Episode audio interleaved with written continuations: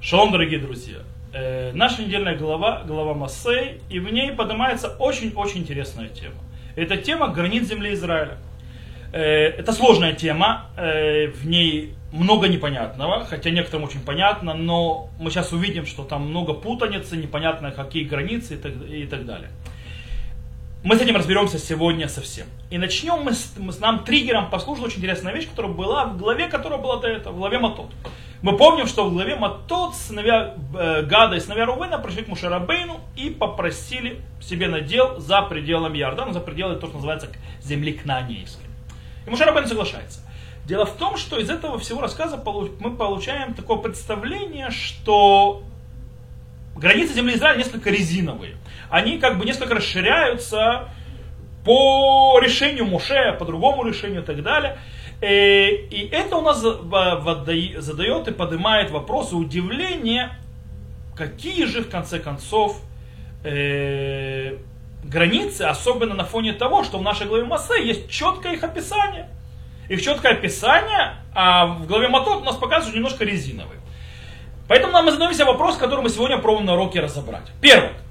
Э, мы должны понять, каковы по-настоящему границы земли Израиля. И мы попробуем разобраться с этой сложной темой, так как она проявляется, раскрывается в, книге, в Торе, в разных местах. Во-первых, мы начнем с очень интересного. У нас есть два выражения, описывающие границы земли Израиля. Оба выражения стоят изначально на стихах из Торы. Первое выражение мы всем знаем. Минагар Мицраим, Веат Нагара Гадоль, Нагар Прат. От реки Египетской и до большой реки, реки Фрат. Да, тот, который находится в Ира, идет от с Турции до Персидского залива, проходит по Ираку, Багдаду и так далее. Это первое э, выражение о наших границах и ее размерах. Многие любят в интернете рисовать, эти размеры огромные. Другая фраза делает нам страну несколько более скромненькой. Написано «Мидан гад Бершева». Дан не имеется в виду Гуждан в Тель-Авиве, а имеется в виду Дан в районе Кират-Шмуны, Метулы, река Дан. Э, это там район. И разница между двумя этими а, а, определениями границ, он просто огромна. По первому описанию выходит, что земля Израиля в принципе захватывает почти весь э, Ближний Восток. Э, тогда как э, по второму описанию Дана де Бершевы мы говорим о более маленькой стране, весьма маленькой. И у нас сразу вопрос, естественный. Какой из, какое из этих описаний настоящее? Правильно. И дело в том, что по-настоящему э, мы открываем главу Массы, нашу главу, когда народ Израиля собирается войти в землю Израиля. И мы видим четкое описание э, границ земли Израиля. Мог, кто хочет, я немножко зачитаю, чтобы было понятно, то есть э, начало, э, немножко, чтобы было понятно. Тот, кто хочет пройти и понять и увидеть все границы, он может открыть 34 главу с 1 по 12 стих и прочитать так. Итак, что там написано? И Господь сказал Муше, говоря, повели сыновьям Израиля, скажи им, когда войдете в землю Кнаанейскую, то вот земля, которая выйдет вам в надел, земля Кнаан по ее границам. Сторона южная будет у вас в пустыне Цинь, подле дома, и будет у вас южная граница от Ямхамеля к востоку, повернет граница от юга к Мале Барабим, пройдет к Цину, и будет выход от него к Кадеш Барне, выйдет она к Хацар Адару, и пройдет к Ацмону, и так далее, и так далее, и так далее. Поколениями еврейские мудрецы не только пытались разобраться и установить, где же находятся по-настоящему все эти перечисленные пункты, по которым мы определяем наши границы. Э, есть то, по поводу чего нет никакого спора. Есть две границы, которых спора среди ними нет. Это наша западная и наша восточная граница. Когда мы говорим о западной границе, это Средиземное море. Не о чем спорить. Все понятно. Когда же мы говорим о восточной границе, речь идет о реке Иорден, или, скажем так, Иорданскому разлому, или сирийно-африканскому разлому, который проходит с востока от сегодняшнего государства Израиль, и там проходит наша граница сегодня. Э, спор находится по-настоящему по поводу северной и южной границы. По поводу северной границы спор стоит, скажем так, спор стоит, где находятся точки описаны, приблизительно, скажем так, это двигается от э, района Южного Ливана, где-то между Метулой и рекой Литани, тот, кто знает немножко Ливан южный, Э, и между где-то там в Турции, скажем так, в северной Сирии, Турции там. Вот это вот э, движется оттуда туда или сюда. По поводу южной границы тоже есть спор. заканчивается на Бершеве или Северном Негеве, или это где-то там глубоко э, в Синайской пустыне. Да, как бы есть спор туда-сюда.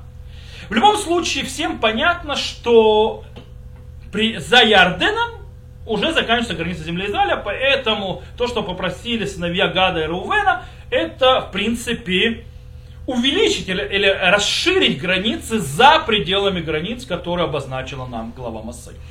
И у нас сразу поднимается куча вопросов, которые нам нужно ответить.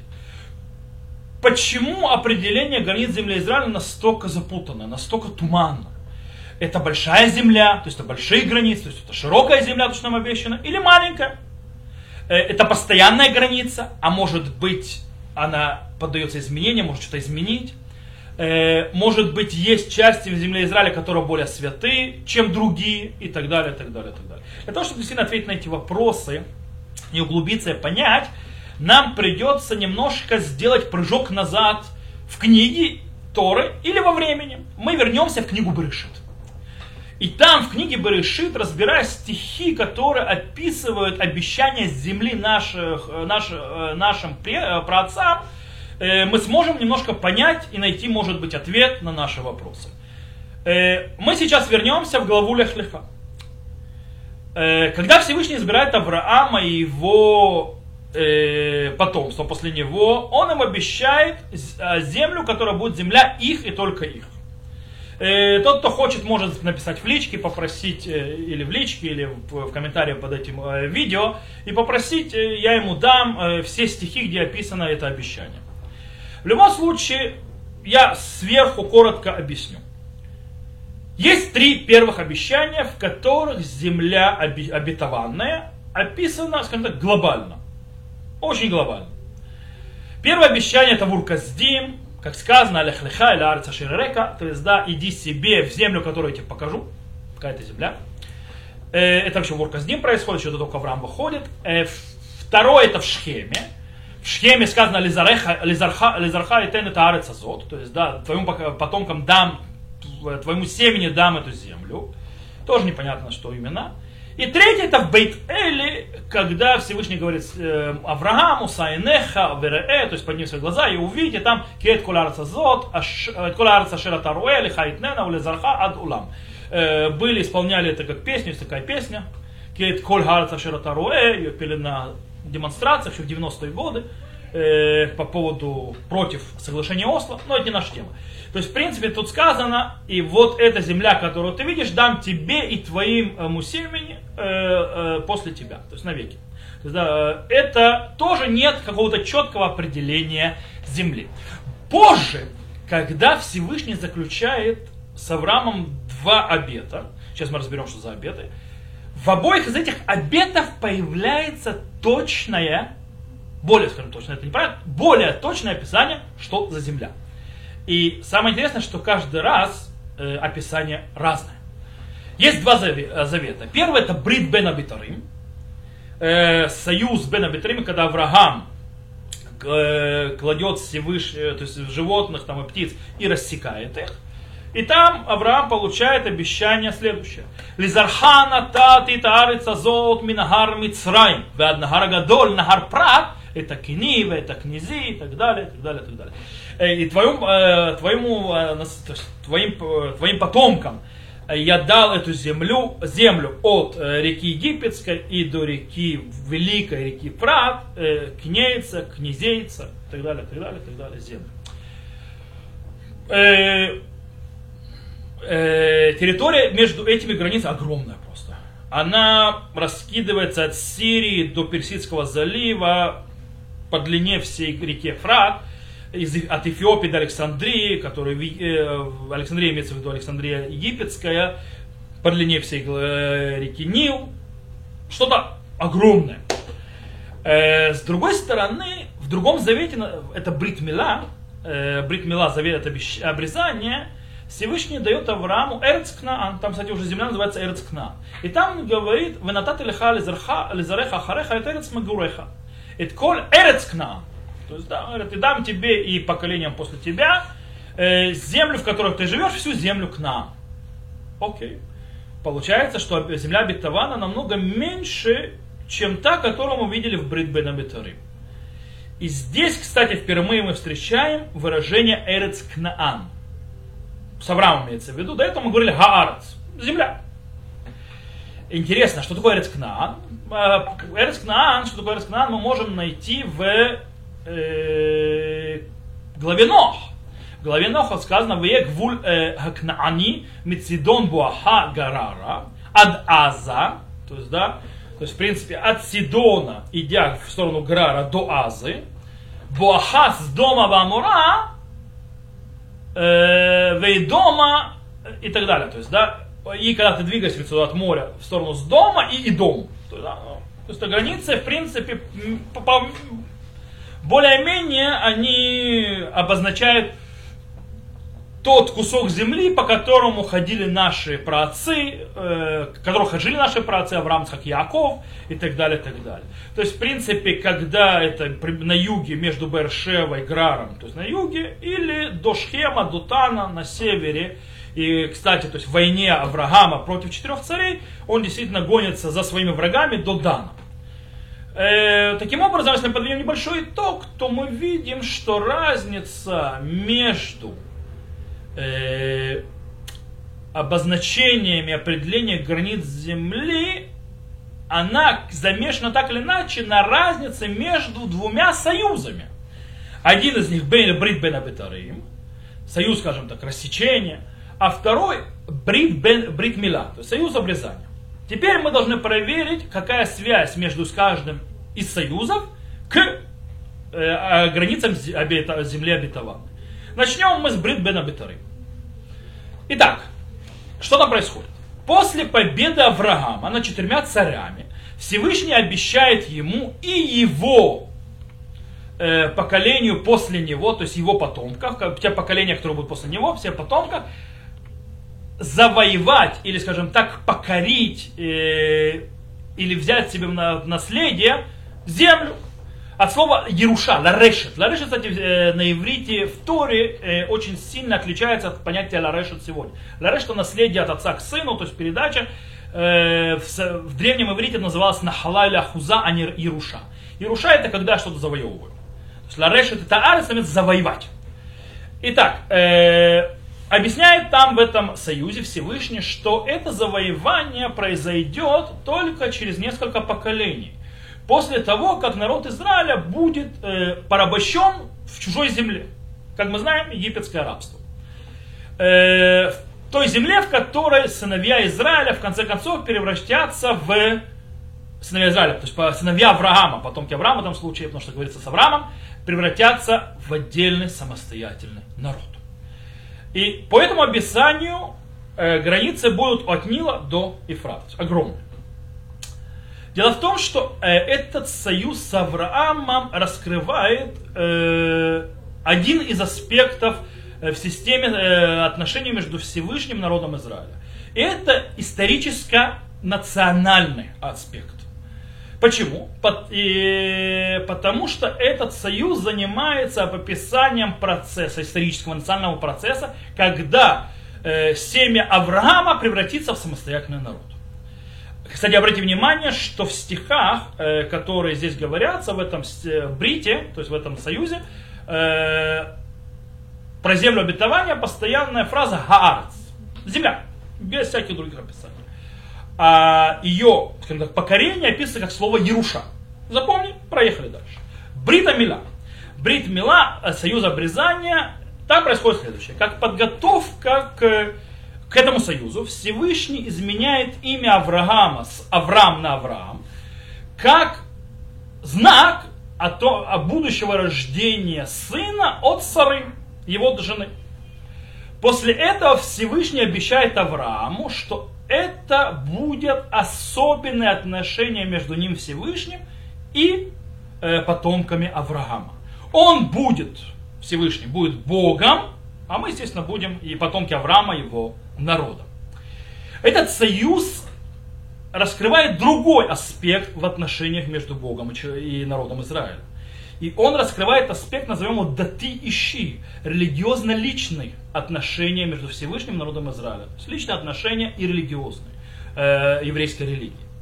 Э, который показывает, скажем так, подчеркивает э, образование, скажем так, более близких системы отношений между Богом и народом. В этом союзе а, земля обетованная уже называется Эрец Кнаан, земля кнаанейская. И то, что мы хозяева над ней, уже описано другой словом, слово ахуза. Сегодня ахуза переводится как усадьба, но в принципе имеется в виду наследие. Но наследие не военное, то есть не то, что Яруша, которое другое. Из этого мы выходим, что есть два э, аспекта святости земли Израиля. Окей. Первый аспект это национальный. Святость земли, которая связана с Брит Бенабитарим, то есть, да, с, э, с союзом э, Бетарим, то есть это э, то, что мы сказали, то есть э, расчленение, разделение, не важно, то есть Бенабитарим, то есть очень тяжело перевести это слово. И она, и это относится к завоеванию земли и образованию на ней э, национального института власти, скажем так, э, э, независимое государство. Э, эта святость э, проявляется, или как бы скажем так, наступает над землей тогда, когда народ Израиля удостаивается организовать независимое государство. То бишь, когда произошло, когда Йошуа Бенун завоевывает землю Израиля. Э, и к этому связан, например, обязанность отделять э, труму и маасар, то есть десятин и так далее, от плодов земли Израиля, происходит только после того, как происходит завоевание земли Израиля. Это первый аспект. Есть другой аспект. Аспект личный, так назовем его. Бетиши. Святость земли Кнаан, я специально говорю земли Кнаан, которая раскрывается в, заю, в союзе обрезания, она существует уже со времен праотцов. Она не происходит, когда Йошуа Бенун захватывает землю. Она, эта связь идет со времен праотцов и продолжается навеки. Эта святость проявляется через что? Перед особым проведением которого есть Всевышнего на эту землю. Даже в то время, когда другие народы сидят на ней, будь то персы, римляне, христиане, э, крестоносцы, э, мамлюки и так далее, и так далее. Э, окей, это то, что два аспекта, два союза. Поехали дальше. Окей. Э, как мы сказали, каждый из союзов использует Тора для проявления хозяйских прав на эту землю, то есть на хозяйских прав народа Израиля на эту землю, используют разные слова. В Брит Беда Бетарим, в союзе Беда Бетарим, Еруша, и э, в союзе обрезания Брит Мила, Ахуза. Окей. Да, э, когда мы поймем четкое понятие двух этих слов, она нам раскроет и даст понять разницу между, еще более глубоко разницу между двумя союзами. Слово Ируша э, в Торе используется, мы уже сказали, как кибуш, завоевание, которое происходит как, которое подает э, военная э, власть или управление над э, определенным э, районом. В главе Масей, например, э, корень Яраш, то есть Юдрей Шин, э, появляется три раза. Э, когда Всевышний дает э, заповедь э, завоевать землю Израиля, там появляется три раза, давайте я сейчас, если вы хотите, зачитаю. Это 33, 33 глава, 52, второй стих, 53, 52, 53 стих, сказано так.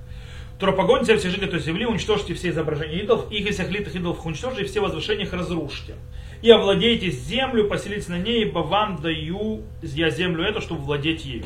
На, на иврите, на русском не поймешь, а написано, «Выдабер Ашем Муше», э, стоп, не здесь, э, «Вы гураштем», то есть слово Яруша, את כל יושבי הארץ מפניכם ועבדתם את כל משכיתם, משכיותם ואת כל צלמי מסכותם תעבדו ואת כל במותם תשמיטו. והורשתם это арец, вы шефтем баки, лахем натати арец, ла решет ута. Три раза это слово Еруша и так далее повторяется. Э, как мы сказали, очень важно отделить между понятием Еруша в Торе и понятием э, в современном иврите, когда мы говорим передачу Еруша, то есть э, имущество от родителей к своим детям. Э, более подходящее, кстати, в слово в Торе для понятия передачи имущества или наследия своим детям, это ахуза или нахала. Есть, да, это еврейские слова. Э, и классическое использование этих слов, то есть Ируша и так далее, э, э, кстати, и Нахала и Ахуза тоже написано в главе Масей. После того, как Всевышний заповедует захватить землю и заселить ее, написано «Витнахальтем это арз бугара ли мишпахотехем. Лематота вот хем титнахал. То есть, да, и вы унаследуете землю по жребию семьям вашим, по главам домов отцовских ваш, то есть, да, унаследуете. Слово нахала, то есть, появляется. И дальше идет еще цавет на Израиль, винатат и леви минахалат ахузатам. То есть, да, запрет землю Израиля, э, народ Израиля, основного Израиля, и дам левитам от их э, наследия, то есть нахала, хуза и так далее. Для того, чтобы определить э, разницу между Еруша и Хуза, э, нам э, и почему они всегда идут одна за другой, сначала Еруша, и потом Нахала, а Хуза или Нахала, э, нам, мы, нам поможет э, то, что есть два этапа. Какие два этапа? Когда мы завоевываем какую-то территорию, есть два этапа. Первый этап это военный, скажем так, захват, то есть да, э, мы завоевываем и распространяем нашу силу и наше э, влияние на территорию. Это случай не армейский, это первый этап. Второй этап это разделение этой территории или продажа его э, таким образом, что каждый, кто получил от этого, может дальше это передать своим детям. То есть первый этап, это в Торе называется Еруша, а второй этап, это называется Хуза или Нахала. Э, друг, еще один пример находится у нас, кстати, снова Авраама, о котором мы говорили. То есть, когда Сара умирает, Авраам покупает э, и у, хити, у хитейцев Ахузат Кевер, то есть, да, могилу, которая называется Ахуза. Э, дело в том, что в те время хитейцы, э, они, те, кто сидят и управляют землей, то есть она принадлежит им, и Авраам, покупая у них кусок земли, для чего? Для того, чтобы она стала э, имуществом его семьи, и его семья могла пользоваться этим навсегда. Теперь мы э, можем разобраться в смысле использования этих двух понятий э, между двумя союзами, которые мы помянили, э, которые были между Всевышним и Авраамом. В союзе Бен Абитарим появляется слово Ируша. Что такое Ируша? Это и есть национальный аспект святости земли Израиля. Почему? Потому что он проявляется через военное завоевание земли. В Бритмила, в союзе обрезания, описано э, наследие слова хуза это, как мы сказали, личная, более личная э, связь, более что-то личное в святости земли Израиля. Э, дело в том, что надел человека в земле Израиля, он является инструментом для того, чтобы э, проявить его связь между со Всевышним.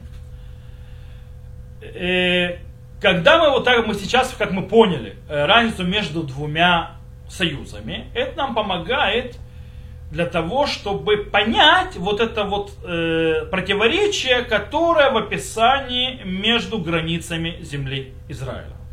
То есть мы немножко возвращаемся, начинаем отвечать на наши вопросы, которые мы задали. В книге Берешит Всевышний избирает Авраама для того, чтобы э, появилась нация, которая будет благословением всем народам. Так э, в этом то есть замысел, как мы видим, это в книге Берешит. Для того, чтобы реализовать эту задачу, Всевышний выделяет особую землю, так называемую Хаарец, земля, обетованная, которая описывается в, заю, в союзе Бен как земля, которая между Нилом и Ефратом. Но э, нет ничего не, нет никакого подразумения под этим, то есть никто не подразумевает под этим, что эти реки обозначат границы земли Израиля. Эти реки э, никогда не были границами земли Израиля. По-настоящему никогда не будут, скорее всего, границами земли Израиля. Хотя есть такое мнение, что будут. Но по, э, по-настоящему они, эти реки, обозначают что-то другое. Они обозначают два центра цивилизации эпохи праотцов. Месопотамия, которая находится между Ефратом, то есть Тигром и Ефратом, между речи, и Египет, который находится вокруг Нила. Э, в союзе Бена Битарим э, раскрывается предназ... национальное предназначение народа Израиля. Всевышний обещает Аврааму землю, которая находится на, перекр... на, на перекрестке, на центральном перекрестке той эпохи. На перекрестке между цивилизацией Месопотамии, между речи, и между цивилизацией Египта. Посредине находится эта земля. Это центральная точка для того, чтобы помочь народу Израиля, потомкам Авраама, заполнить и выполнить свое предназначение как благословение народом. Для этого выбирается место. Что же э, по отношению к брит мила, к э, обряду, э, к союзу с обрезания, то там описывается четкое место этой земли обетованной. Где это? Это земля Эрецкнаан. То есть это земля, которая находится на перекрестке, ее называют Эрецкнаан. Это та земля, в которой живет, жили наши праотцы, где жил Авраам, где жил Ицхак, где жил Яков. Э, так как эта земля предназначена, чтобы быть землей народа Бога, у нее есть особая святость. Из-за этой святости, эта святость э, влияет на землю так, что эта земля становится, скажем так, очень-очень чувствительна к этическому э, и моральному поведению и, и нормам тех, кто на ней живет. Поэтому базисные границы земли Израиля это те, которые Эрецкнаам. Это те, которые от Дана до Бершева. И они были обещаны в союзе обрезания. Э, эти границы обозначают географическое место, то есть они определяются географическими рамками. На западе Средиземное море, на юге Негев, э, на востоке Сирийско-Африканский разлом или река Ярден, э, на севере Ливанские горы. После того, скажем так, э, базисное э, ядро земли Израиля покоряется народом Израиля, можно расширить ее границы постепенно. Каким образом? Заселяя их в в районах, то есть, в принципе, в этом э, промежутке, в этой территории между Фратом, рекой Фрат, и Нилом. То есть между Месопотамией, между речием, и между Египтом. То есть есть базисная, то есть это земля обетованная, то есть личная, в которой есть особые э, отношения между Богом и, человек, и народом Израиля. И постепенно можно расширять в тех пределах, которые называются между Нилом и Ефратом. Из этого выходит, мы теперь можем понять, почему нету святости за пределом Иордана до того, как завоевывают землю Кнаанейскую. Вернемся к нашим сыновьям Гада и сыновьям Рувенова из главы Матот. То, что они договорились, что они будут первыми захватывать и вернуться на свою землю только после того, как закончат весь захват земли Кнаанейской за Иорданом, то есть когда перейдут, это не просто договор, а это для того, чтобы земля, в которой собирается поселиться, стала частью земли обетованной. И не была оторвана. Потому что для того, чтобы расширить святость земли Израиля на добавочные места, то есть на добавочную территорию, сначала нужно, скажем так, завоевать и унаследовать саму землю кнаанейскую. Только так. Таким образом, когда сыновья Гана, сыновья Рувена помогают захватить э, землю, э, кнаанейскую, землю Израиля, базисную, они только помогают всем остальным коленам взять свои наделы, но также, таким, но также превращают восток за Ярденом в часть от земли Израиля. Без этого такое не было. Это, кстати, есть у этого проявления в Галахе. Очень интересно, как Рамбам это описывает. Рамбам Маймонит, когда он э, описывает, что такое земля Израиля в Галахе, он приходит к подобному э, выводу, к которому привели сейчас. Он, Рамбам пишет так в законах Трумот.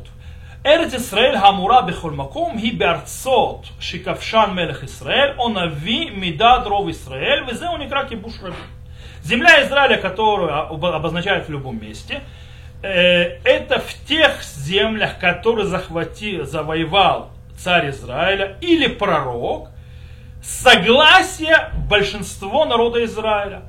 Это называется кибуш равим, то есть завоевание большин... Э, многих. Э, дальше, когда Рамбам начинает объяснять, почему Сурия, то есть да, район, который захватил царь Давид, не является частью земли Израиля, объясняет Рамбам так. Э, это дальше там э, в, пятой, в первой главе законов Трумот, в третьей Галахе говорит Рамбам так. Харцот шикаваш Давид хуцле эрец кнаан, кигон арам нагараем. А земли, которые завоевал э, Давид за пределами земли Кананейской, как, например, Арам Нагараем, Афальпи шемелех Исраэль гу в альпи бейдина гадолю аса, עושה אינו כארץ ישראל לכל דבר ולא כחוץ על הארץ וכל דבר, לכל דבר כגון Бавель у Мицраим. То есть, несмотря на то, что он царь Израиля, и по соглашению большого то есть, суда, то есть Баедина Гадоль он делает, это не является землей Израиля, то есть по всем законам. И также не является за пределами земли Израиля, то есть лохуцла арес, то есть не за границей, как, например, Вавилон или Египет. То есть Рамбам говорит так. Он, кстати, приводит, как э, интересно, как пример Вавилон и Египет, э, как четкое понятие, что такое за граница. Окей? Э, Э, и это объясняет то, что мы сказали, что земля Израиля может находиться между двумя. Между Вавилоном, а это как раз Фрат и так далее, то есть, и между Египет. Между ними. И, но она не захватывает, скажем так, она не впитывает эти две, два, две, две скажем так, государства, два местности, две местности. Э, но земля Израиля может двигаться постепенно.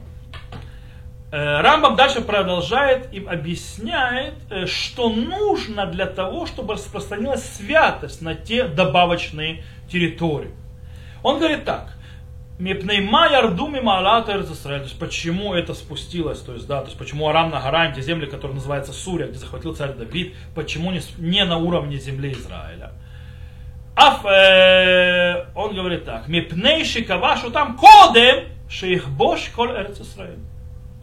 Это не шарба мишиватами, то есть да, потому что он захватил эти земли раньше, чем захватил всю землю Израиля, э, но так как там еще оставались семь народов. או אפילו תפס כל ארץ כנען לגבולותיה ואחר כך כבש ארצות אחרות, היה כיבושו כולו כארץ ישראל לכל דבר.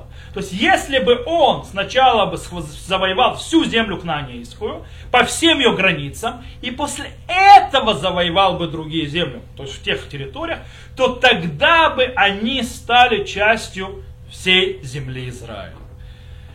Если мы подведем итог, то мы увидели, что есть два пути, два аспекта по отношению э, к земле Израиля, к святости, естественно, от этого к ее границам. Аспект леуми, национальный аспект иши, то есть личности в отношении, то есть более близким. И эта дво, двоякость, она проявляет также, то есть она проявляет, что наши отношения между нами, между Всевышним. У нас отношения как в национальном э, характере, историческо-национальном, так и на, лично, на личном, близком, особом статусе, который есть между нами и Всевышним. Э, каждый человек стоит перед Всевышним всегда как частный человек и как часть всего еврейского народа. Всегда. Каждый еврей, он и частный человек, но он ответственен за весь народ Израиля. Он всегда идет как часть э, двух этих аспектов. И оттуда выходят эти две э, системы границ. Есть граница базисная, то есть то личная, то, что отдал Всевышний нам, это наше и так далее, в наше наследие. Там проявляется, там раскрываются все э, задачи народа Израиля, там народ Израиля лучше всего раскрывается, там особая связь.